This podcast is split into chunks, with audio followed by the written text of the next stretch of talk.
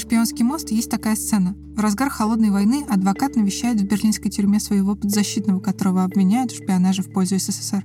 Скажу честно, вас хотят отправить на электрический стул. Понятно.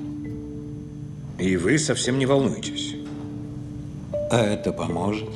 Это хорошая тактика при столкновении с жизненными трудностями. Не волноваться из-за того, что мы не контролируем, а сосредоточиться на том, что можно изменить. Подобные тактики придерживались еще античные философы — стоики. В этом уроке я расскажу, как им удавалось держать себя в руках даже в самые сложные периоды жизни и чем учение стоиков полезно в борьбе со стрессом сегодня. Это заключительный урок курса «Как справляться со стрессом», который выпускает учебник Тинькофф журнала. Меня зовут Полина Потапова, я научная журналистка, шеф редакции «Мозга в ТЖ» и редактор этого курса. Если вы еще не слушали первые 9 уроков, советую к ним вернуться. В них много полезных практик, которые снижают стресс. Еще напомню, что все уроки доступны в текстовом формате. Если вы слушаете нас на подкаст-платформах, ищите ссылку в описании, а если вы уже на сайте учебника, то просто разверните раздел под аудиоплеером.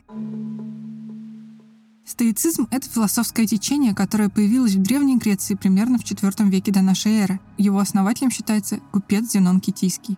Однажды Зенон перевозил ценный груз с Кипра в Афины, но корабль затонул. Купец хоть и спасся, но оказался без денег на чужбине. Такой жизненный поворот многих поверг бы в уныние, но Зенон не сдался. Он увлекся философией, познакомился с афинскими мыслителями и собрал собственный кружок для обсуждения самых разных вопросов.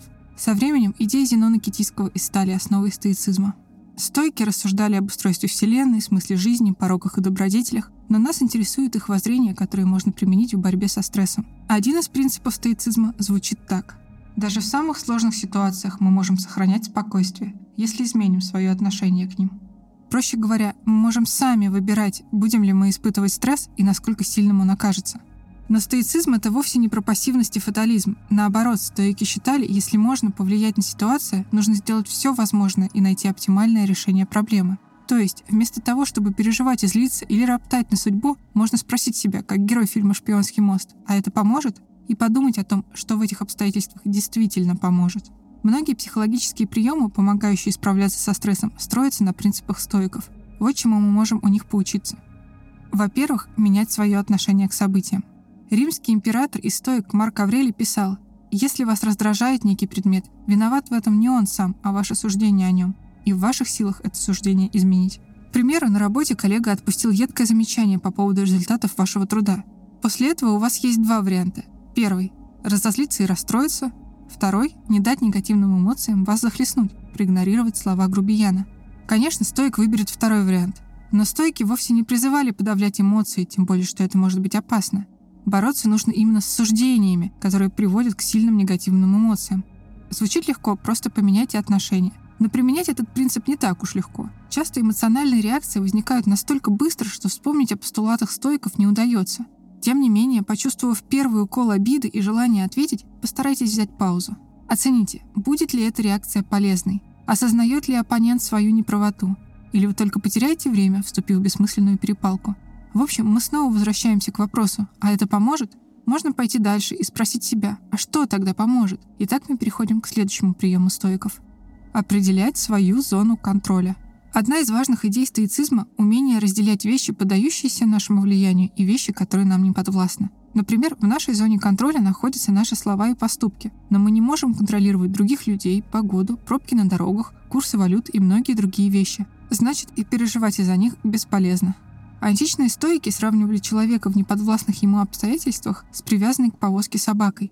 Она может бежать рядом с повозкой и исследовать все, до чего позволяет дотянуться веревка, или сопротивляться, упираясь лапами в землю. Собака все равно окажется в пункте назначения повозки, но в одном случае ее путь будет спокойным и приятным, а в другом — наполненным страданиями. Приведу пример не с повозкой, а с рабочей ситуацией. Допустим, вы готовите презентацию для заказчика. Вы можете контролировать сроки сдачи этой презентации, насколько результат будет соответствовать ТЗ, а также оформление презентации. А вот что вы не можете контролировать, так это ожидание заказчика, настроение, с которым он будет принимать работу, и уж тем более уровень профессионализма ваших конкурентов, с которыми этот заказчик работал до вас. Стойки бы сказали, что усилия нужно направить на те пункты, которые вы можете контролировать, сдать презентацию в срок и точно по ТЗ, а оформить, опираясь на свой вкус и навыки. Еще один прием от стоиков — воспринимать трудности как испытания. Да-да, философы применяли рефрейминг до того, как это стало мейнстримом. Суть приема в том, чтобы смотреть на события под другим углом и таким образом переживать тяжелые события, испытывая меньше стресса. Все жизненные трудности античные стойки воспринимали как испытание богов, не как наказание за проступки, а своего рода тренировки. В каждом испытании стойки видели шанс применить свою жизненную философию, развить способность к самопознанию, терпение и настойчивость. Так что если вы попали в трудную ситуацию, постарайтесь представить себе, что это всего лишь испытание, которое нужно пройти – не обязательно верить в определенного бога или быть религиозным. Можно представить, что испытание посылает хоть Зевс с Олимпа, хоть судьба, хоть создатель квеста, который вы сейчас проходите. Или вот еще один пример рефрейминга от стойков. Представить, что вы рассказываете о стрессовой ситуации через много-много лет, например, внукам, ученикам или историкам, изучающим наше время. Главное рассказывать честно и без прикрас. Поэтому и вести себя стоит так, чтобы не было стыдно об этом говорить, достойно реагировать на трудности и находить оптимальные решения проблем. К примеру, вряд ли вам захочется рассказывать внукам, как вы опоздали на самолет и осыпали проклятиями сотрудников авиакомпании. Скорее всего, из ситуации захочется выйти по-другому, спокойно перебронировать билеты или решить вопросы без конфликтов. Или попробуйте представить, что ваши проблемы настигли кого-то другого. Подумайте, как бы вы отреагировали и какой совет дали бы тому, кто попал в такую ситуацию. Это поможет взглянуть на события более объективно и вспомнить, что наши проблемы не такие уж значимые и уникальные – Увольнения, ссоры с близкими, потери ценных вещей точно случались с очень многими людьми. Чтобы научиться рефреймингу, можете попробовать упражнение «Вид сверху», которое практиковал Марк Аврелий. Представьте, что вы находитесь высоко над Землей и смотрите на нее как бы из космоса, чтобы ощутить, какие мы маленькие, и осознать незначительность своих бед в масштабе планеты. Но можно трактовать упражнение Марка Аврелия и буквально сходить в горный поход или подняться пешком на смотровую площадку – Физическая активность и пребывание на природе – тоже хорошие способы справиться со стрессом. Кстати, смотреть под разными углами можно и на сам стресс. В одном исследовании ученые сопоставили два вида данных. Результаты опроса, в котором люди рассказывали о количестве стресса и отношении к нему, и информацию из отчетов о смертности спустя 8 лет.